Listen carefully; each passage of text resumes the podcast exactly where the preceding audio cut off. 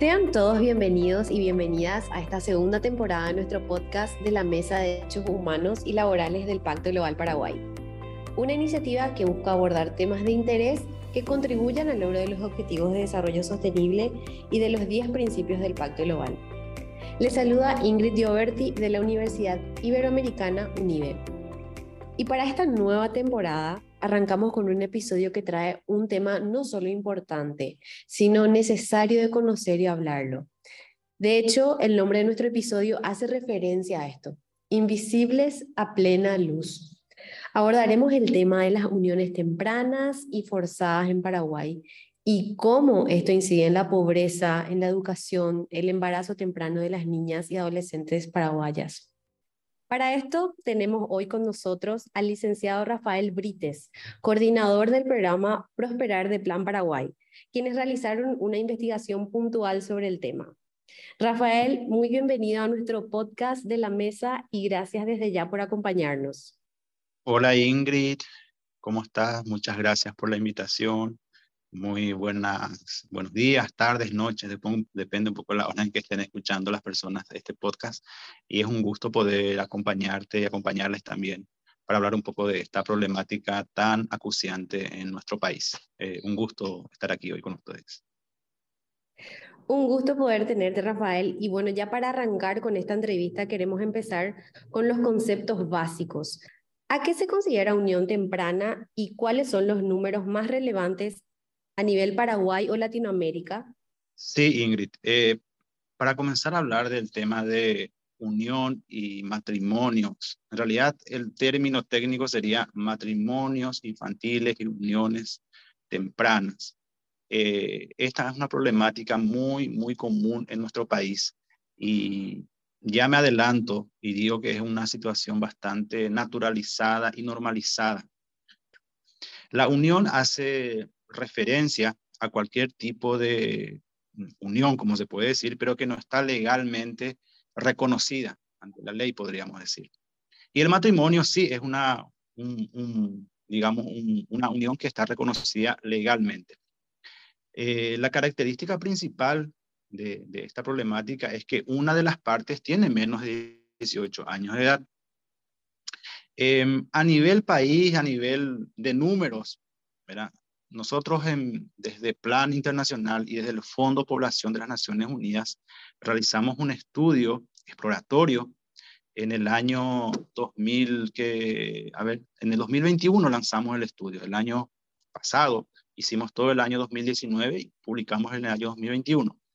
Y tomamos base de datos nacionales eh, de la encuesta permanente de hogares, de la encuesta eh, del Ministerio de Salud, datos del Ministerio de Educación, datos de los registros públicos de donde se registra la gente que se casa. Eh, y también hicimos encuestas y grupos focales en comunidades. Fuimos a las zonas donde hay mayor incidencia de esta problemática e hicimos estas entrevistas. Los datos arrojan que digamos, de la última encuesta permanente de hogares, donde encontramos que había una mayor solidez de, información, que de 700 mil eh, personas que tienen entre 13 y 17 años, reportaban que aproximadamente 16 mil estaban en unión, en unión, estaban unidas. Y de estos, el 80% correspondían a niñas y adolescentes. A niñas y adolescentes. Y la gran mayoría también, aproximadamente un 65%, correspondían a zonas rurales del país. Un fenómeno bastante acuciante en zonas rurales. Entonces, resumiendo, podríamos decir a esta consulta tuya, ¿qué es? ¿A qué se le considera unión temprana? Se le considera a la unión informal entre una niña o adolescente con un adulto.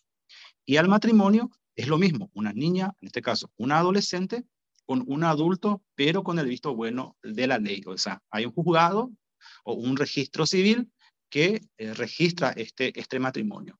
Eh, más adelante voy a explicar las condiciones que tienen que darse para que esto se registre, pero básicamente ese es el fenómeno. Y trae aparejada muchas situaciones de, violencia y de mm, falta de acceso de derechos, especialmente de las a las mujeres, a las niñas y mujeres jóvenes. Un poco eso es el resumen rápido de lo que es matrimonios, uniones, Ingrid, y cómo afecta en cuanto a números a la población a nivel país. Y hablando de Paraguay, Rafael, en cuanto a lo legal, ¿cómo estamos en Paraguay? Ingrid, muy pertinente tu pregunta en el, con respecto al marco legal. ¿Qué dice la ley en Paraguay en esta temática?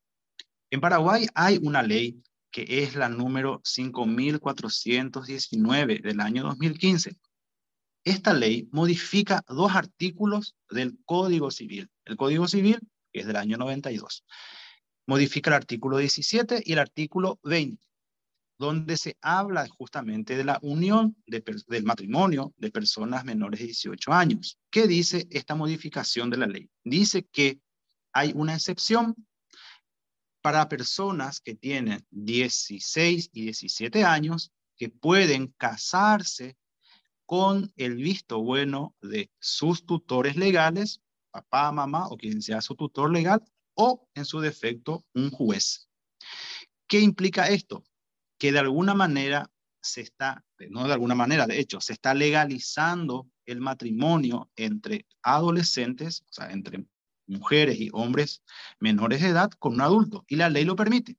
Y esta es un, creemos nosotros desde Plan Internacional, desde el Fondo de Población de las Naciones Unidas y otras organizaciones de derechos humanos, que esta es una ley que hay que modificar o hay que revisarla, porque una persona, creemos nosotros, menor de 18 años, todavía no está, aunque esté en condiciones de decir, sí me quiero casar, digamos que su proceso de desarrollo evolutivo, su desarrollo emocional, su desarrollo incluso físico, no está todavía en condiciones de tomar esta decisión tan importante para su vida.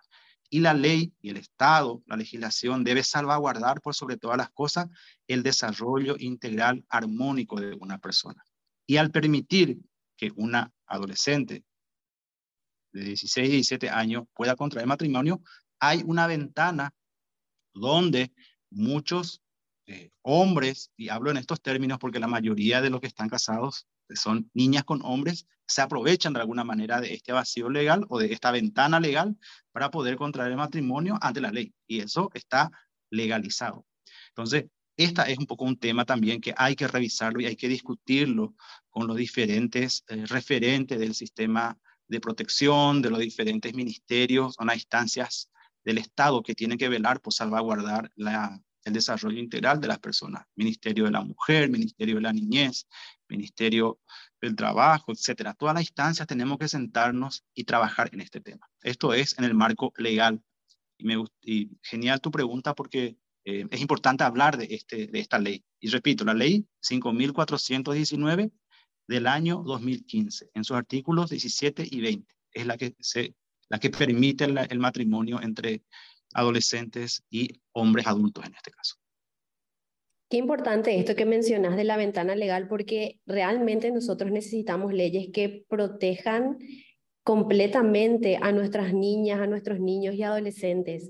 Y ahí te quería preguntar, Rafael, ¿dónde crees que nosotros estamos fallando como personas, empresas y sociedad? ¿Y qué hace que esto siga sucediendo? ¿Qué podemos hacer nosotros?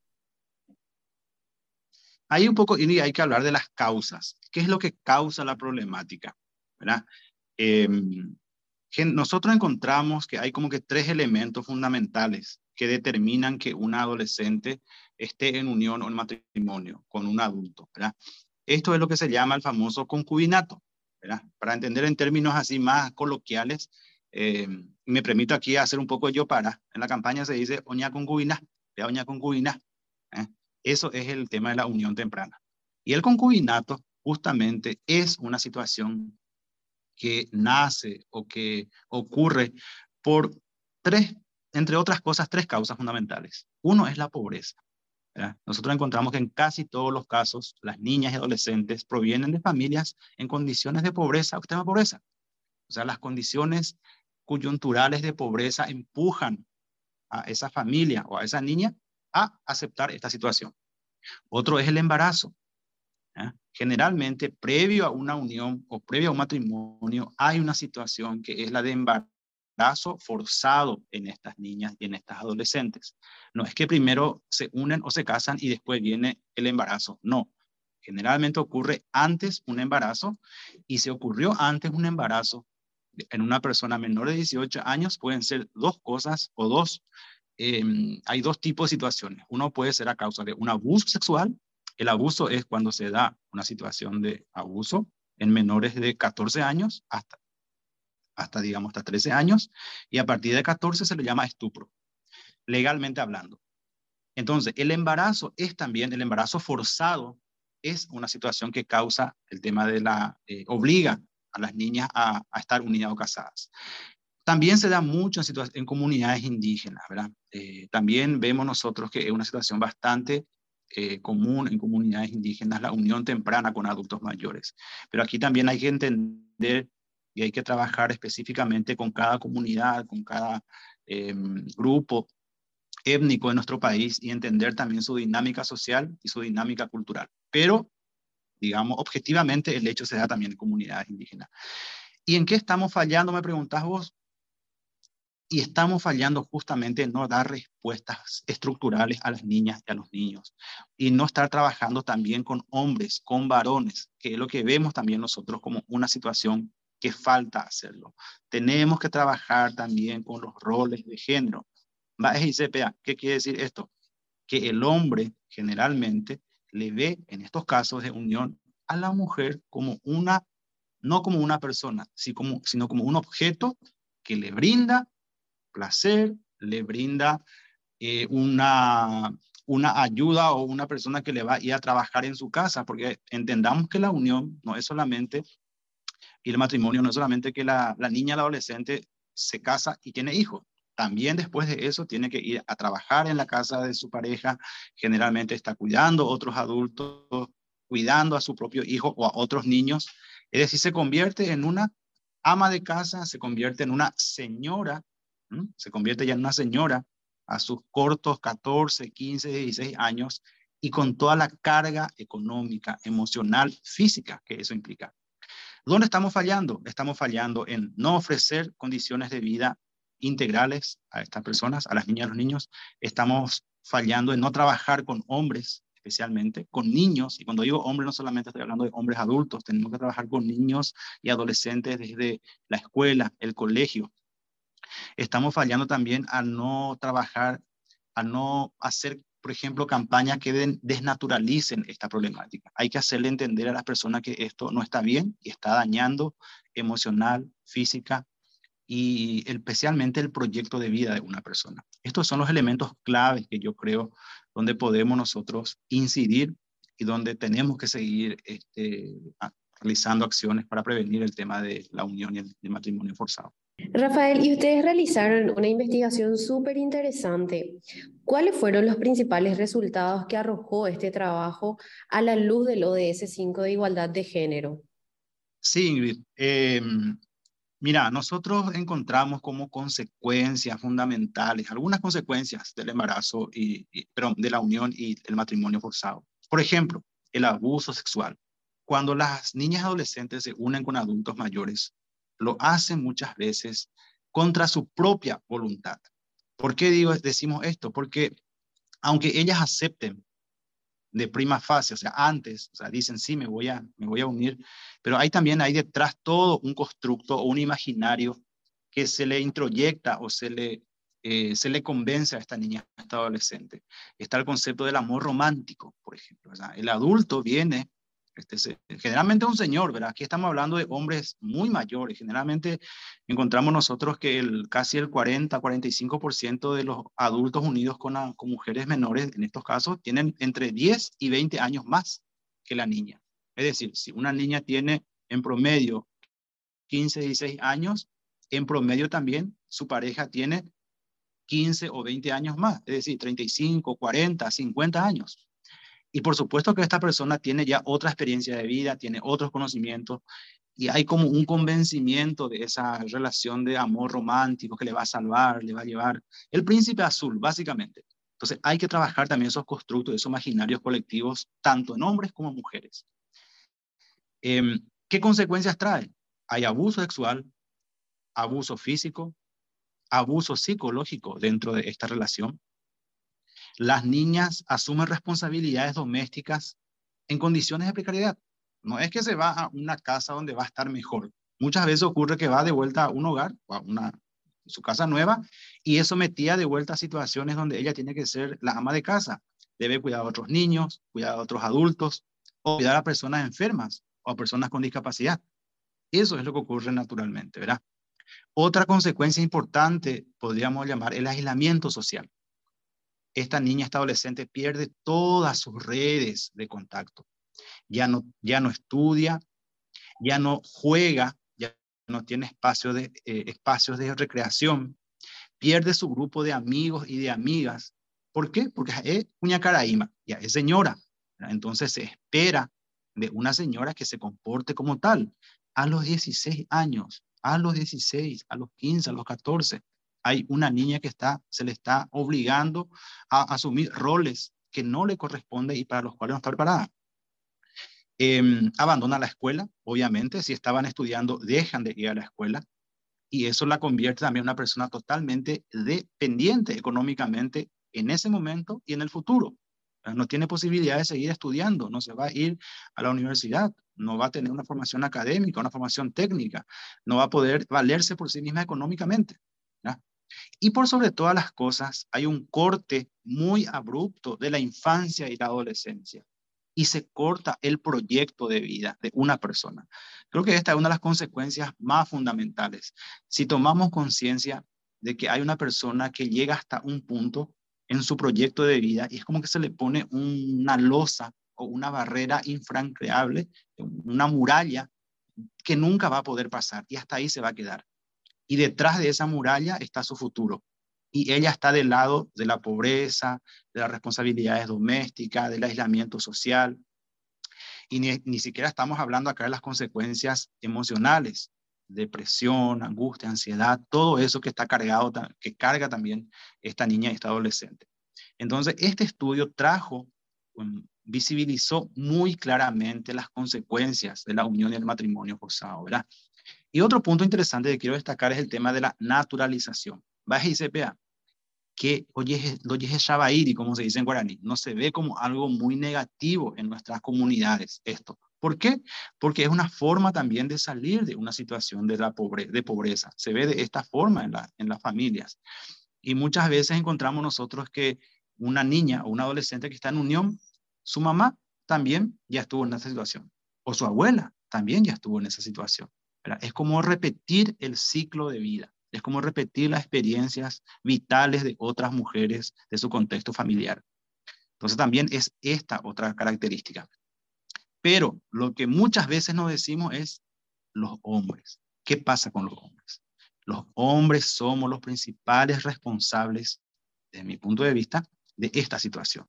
Y hay que trabajar con los hombres, hay que deconstruir, como se dice en términos, digamos, modernos, ¿verdad? Pero hay que trabajar valores, normas. Eh, ¿Qué es para el hombre tener una relación con una persona? que no sea igual a ella en términos de edad. Hay que trabajar eso y hay que hacerle entender que eso no está bien, que la otra persona con la cual se está uniendo tiene derechos, sentimientos, tiene, tiene que tener oportunidades. Y eso es lo que no tienen estos hombres, no tienen visibilizado a la mujer como otra persona igual a él, sino la ve como un objeto, básicamente. Un poco me extendí la, la respuesta, pero creo que era importante mencionar todos estos elementos, Ingrid, que se desprenden un poco del estudio y por supuesto impacta para no lograr las metas de los ODS y especialmente el ODS, el ODS 5, que es eliminar toda forma de violencia, por ejemplo. En, en las uniones tempranas y matrimonio hay violencia, hay prácticas nocivas, eh, hay cuidados no remunerados, o sea, la niña está trabajando básicamente y no se le está, de hecho, no tendría que trabajar, no se le paga nada, ¿verdad? Eh, no accede a salud, no accede a sus derechos sexuales y reproductivos, Em, no accede a tecnología. O sea, todo eso está cercenado y el ODS menciona justamente esos derechos como básicos para garantizar el desarrollo integral de una persona. Bueno, eso un poco, Ingrid, con respecto a tu consulta. ¿Y dónde podemos encontrar toda esta información tan importante y relevante? ¿Dónde la audiencia puede acceder para, a, estos materiales? Sí, hay un poco que querría mencionar también como parte del estudio, nosotros eh, reflejamos algunas recomendaciones, ¿verdad? Que están justamente en la página de Plan Internacional y en la página de UNPA. Eh, ustedes pueden entrar a la página de Plan Interna, Plan medio internacional, se escribe con dos T, internacional.